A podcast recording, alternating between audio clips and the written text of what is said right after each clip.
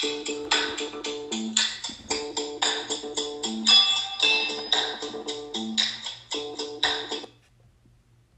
griegos que estudiaron la naturaleza fueron los presocráticos.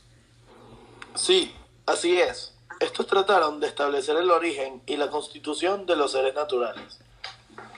Y además veían a la naturaleza como una y primordial que se mantiene a través de los cambios que sufren los seres naturales. Muy buenos días, tardes o noches, o cuando sea que están escuchando este podcast. Bienvenidos una vez más a Los Filósofos de Atenas. Un podcast donde no solo te entretienes, sino donde también estimulas tu mente. El episodio de hoy será conducido por los filósofos Carlos Luengo, Luis Urbina, Juan Lozada, Juan Ibarra y mi persona, Alejandro Hoyos. Y hoy les traemos un tema que nos llamó muchísimo la atención cuando oímos de él, que es cómo descubrimos nuestra naturaleza. Y ya que está aquí, Lozada, tú que eres un... ¿Nos podrías explicar para ti la naturaleza? Bueno, la verdad es que yo comparto pensamientos con Platón. La naturaleza está más guiada hacia los sentimientos, siendo así que no sea tanto al entendimiento. Se trata de ideas, las ideas que son inmutables al cambio, el fin del saber y de la virtud en sí misma. A través de las ideas es que Platón une la naturaleza física, la ética y la lógica en el mismo preciso momento. Es así como Platón explica que la naturaleza de las cosas es reflejo de las ideas ejemplares divinas. Sin embargo, si nos vamos más hacia el área de la filosofía, de la filosofía se ha entendido como el principio o el origen de la realidad que nos rodea es una realidad que viene con corrupciones o más bien cambios repentinos. Ya, o sea, para ver si estoy entendiendo. La naturaleza se ha entendido a lo largo de la historia filosófica, esencia, como un mecanismo, como espíritu o como historia. Pero como todos sabemos, distintas física, química y biología han avanzado y han asumido la naturaleza más mecanicistas, así explicando el cambio de la realidad de causas más eficientes que la lógica. Sí, así mismo. Mejor explicado imposible. Sí, es así. Pero también dudas como lo son el determinismo, la casualidad, el finalismo, el orden y entre otras son y eran consideradas como argumentos propios para la filosofía de la naturaleza. Ok, bueno, por otro lado, de la pregunta principal también surge esta pregunta. ¿Qué es lo natural en el hombre? Para mí, lo natural en el hombre es el desarrollo de sus capacidades. El desarrollo que se dirige a conseguir lo que es objeto de esas facultades. Lo natural y propio del hombre, que es alcanzar su fin. Y el fin del hombre es perfeccionar al máximo sus capacidades, en especial las superiores, que vendrían siendo la inteligencia, la voluntad, la verdad y el bien. La verdad, yo respondo esa pregunta de una manera diferente. Para mí, lo natural en el hombre, como en todos los demás seres vivos, tiene carácter de fin y es algo hacia lo cual nos dirigimos. Y este fin no se puede entender de un modo cronológico, ya que en ese caso solo tendrían una verdadera naturaleza humana, los hombres que alcanzaran una determinada perfección y edad. O sea, ¿a qué me refiero? Que los niños fetos, ancianos, enfermos mentales, etc., o no habrían alcanzado esa naturaleza o la habrían perdido. Pero ya va, no se dice del, fin, del sentido cronológico, sino de un modo más delicado, al que hemos hecho referencia con anterioridad. El fin del hombre es la verdad, y el bien por qué. De hecho, ya desde el inicio de y desde que empieza a ejercer operaciones de un modo más visible, el hombre anhela alcanzar la verdad y lograr el bien, y por eso mismo se mueve hacia ellos desarrollando su historia. Ok, o sea, te refieres a que la naturaleza se posee desde el principio hasta el fin, que a la vez históricamente o por razón de la estructura y la tensión de esa búsqueda en que consiste nuestra existencia. Exactamente, Lozada. Pero vamos a volver al tema principal. Sí, me parece perfecto. Al comienzo del podcast hablábamos de unos filósofos griegos, pero estos también fueron conocidos como filósofos de la naturaleza. Es verdad que sí. Estos se interesaron por el problema cosmológico, es decir, por el origen del mundo, y trataron de dar respuesta a sus interrogantes partiendo de objetos concretos de la naturaleza, a los que llamaron Arié. Por ejemplo, está Tales de Mileto, que identificó el origen del cosmos en el agua. También es importante resaltar que los filósofos presocráticos se caracterizaron por identificar el origen de la naturaleza en otras cosas naturales, como lo puede ser el agua, el aire, el fuego, entre otras cosas. Ya va, pero también existen un par de excepciones, como lo fueron Anaximandro, discípulo de Tales, quien encontró el, el origen de esta naturaleza en el apeirón, que significa lo indeterminado. Sí, también está Pirrón de Ellis, quien consideraba que aplicando el razonamiento se llegaba a la conclusión de que la idea de cambio o perpetuidad no era más que una ilusión y que por lo tanto un Arié no era posible. Pero el gran iniciador de la filosofía de la naturaleza, o física, denominada así por él mismo, es Aristóteles. Sí, él fue de los filósofos que han reunido todo lo dicho anteriormente, dando respuesta a los grandes interrogantes que suscitaban los presocráticos, en especial el problema del movimiento. Bueno, pero antes de todo esto tenemos que saber quién fue Aristóteles. Aristóteles fue un escritor muy habilidoso. De ahí es donde salen una gran cantidad de escritos de su autoría, casi 200. Sin embargo, muchos de estos se han perdido con el tiempo. Él se caracterizaba por abordar cada tema desde un punto de vista distinto al de los demás, distinto a el de todos sus, sus predecesores, o sea, todos los filósofos que venían antes de él, al realizar nuevas reflexiones y análisis que no se habían hecho. Aristóteles también es considerado por muchos como un investigador moderno, que sentó las bases de diferentes áreas de estudio después de haber superado a sus maestros, Sócrates y Platón. En este sentido, es considerado el padre de la lógica y de la biología, gracias a su tipo de métodos de investigación. Con el gran éxito de Aristóteles, mucho de él, por lo que con el intento de poder regar su palabra a muchos filósofos a la vez, Aristóteles creó la escuela peripatética. Teofrastro, Ari, Aristoxeno, Satiro, Eudemo de Rodas, Estratón Lampsaco y Andrónico de Rodas fueron todos algunos grandes filósofos partes de la escuela peripatética. Volviendo al tema principal, Aristóteles define la naturaleza como la esencia de los seres que poseen en sí mismos y en cuanto a tales principios de su movimiento, y como el principio de la causa del movimiento y de reposo en la que ella se halla, inmediatamente por accidente. Gracias a este pensamiento de Aristóteles podemos entender que la naturaleza se identifica con el ser propio de las cosas, pero de las cosas capaces de cambiar por sí mismas. Bueno, como era de esperarse, la gran mayoría de los filósofos, o por lo menos de los que conversamos el día de hoy, ven a la naturaleza diferente. Pero en líneas generales, un resultado similar de alguna manera. Y esto se debe a que todo gran filósofo tiene un punto de vista único.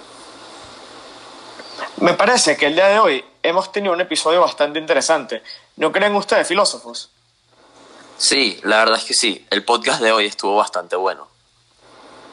Y sin más nada que decir, gracias por escuchar nuestro podcast. Les agradecemos profundamente a todos los oyentes de este episodio y esperamos verlo en el próximo episodio. Hasta luego.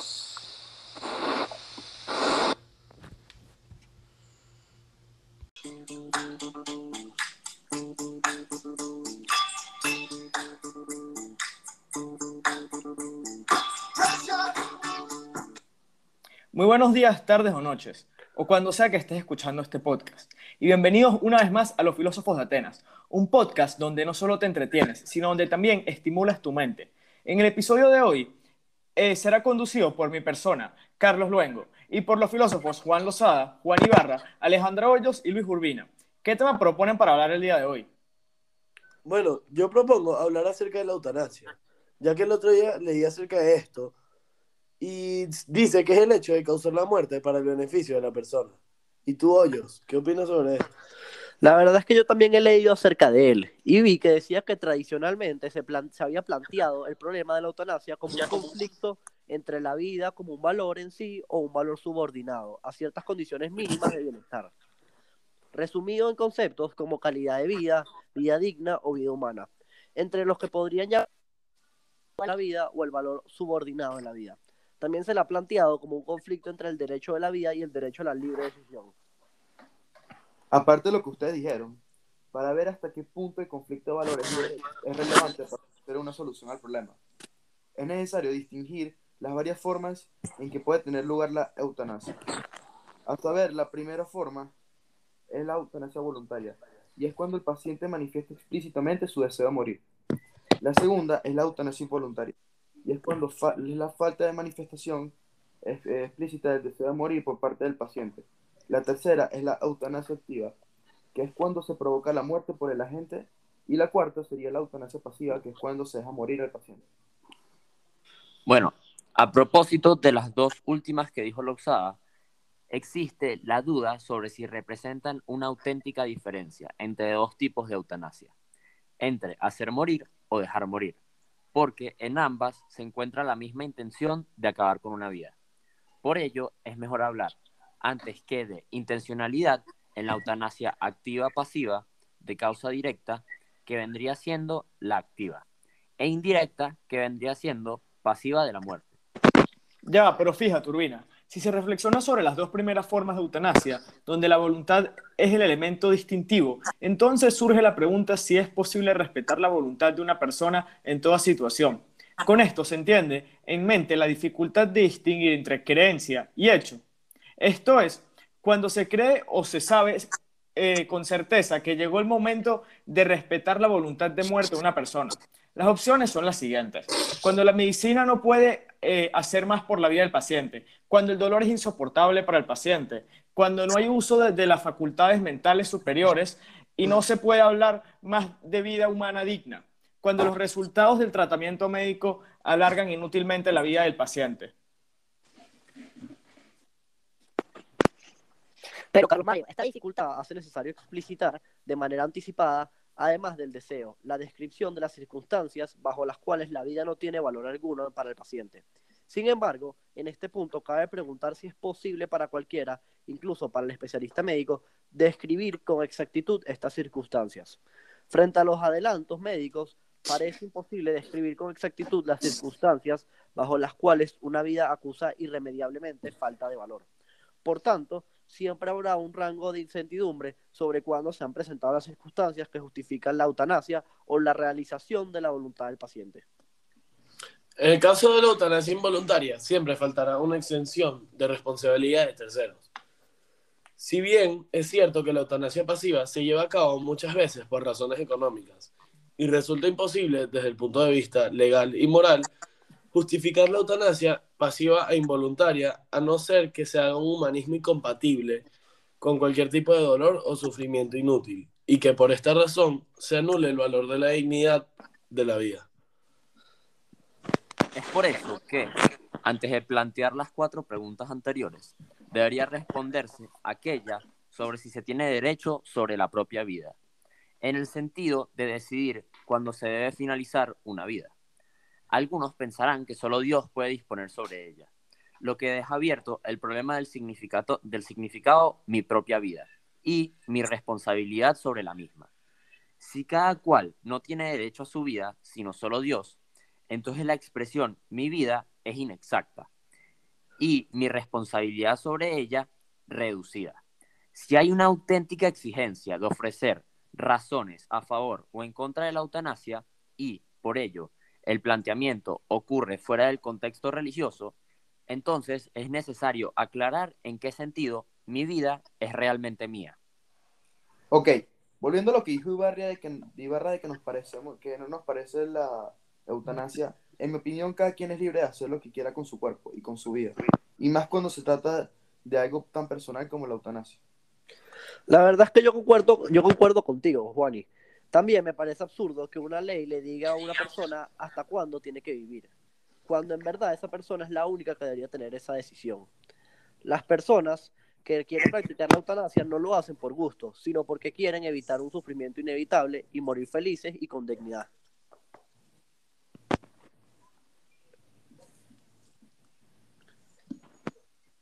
También, por otro lado, mí el punto de la vida es ser feliz y poder ayudar a los demás, por lo cual no me parece que tenga sentido que una persona que ya no pueda aportar nada y que esté sufriendo y que ya no quiera seguir haciendo nada con su vida sea obligada a tener que quedarse en este mundo. Ey, pero no se olviden que es importante diferenciar entre la, entre la eutanasia en situaciones de enfermedad y de mucho dolor y sufrimiento, y sufrimiento del suicidio por otras razones, ya que son dos cosas completamente distintas. Bueno, sí, en eso tienes verdad, Carlos Mario. Y quiero agregar que leí algo que Platón dice, se, deja, se dejará morir a quien no sean sanos del cuerpo. En la antigua Grecia, la, la eutanasia no se planteaba como un problema moral, ya que la concepción de la vida era diferente. Para que este pueblo, para que este pueblo, una mala vida no era digna de ser vivida. Sí, Urbina, yo también leí eso. Y también leí que Sócrates, por su lado, afirmaba que ve la oportunidad de morir como un favor divino. Y dijo así, y pudiera ser que el Dios me conceda por benevolencia suya, como don especial, dar fin a mi vida, no solamente en el momento más oportuno, sino también de la manera menos penosa. Aunque Sócrates no habla directamente sobre la eutanasia, tiene, eh, tiene una posición en la ética que se acerca a este concepto, ya que para él existe un momento oportuno para la muerte, el cual no es cuando está, eres demasiado joven, saludable y con muchas ganas de vivir, sino en el momento justo, que no es lo mejor en la vida, sino cuando se, espera, se esperan males y dolores. Qué interesante lo que dijiste, Ibarra. Lastimosamente me tengo que ir a hablar con otros filósofos. Me parece que el día de hoy hemos tenido un episodio bastante interesante, ¿no lo creen? Sí, creo que el episodio de hoy fue bastante bueno. Sin más nada que decir, gracias por escuchar nuestro podcast. Les agradecemos a todos los oyentes de este episodio y esperamos verlos en el próximo episodio. Adiós.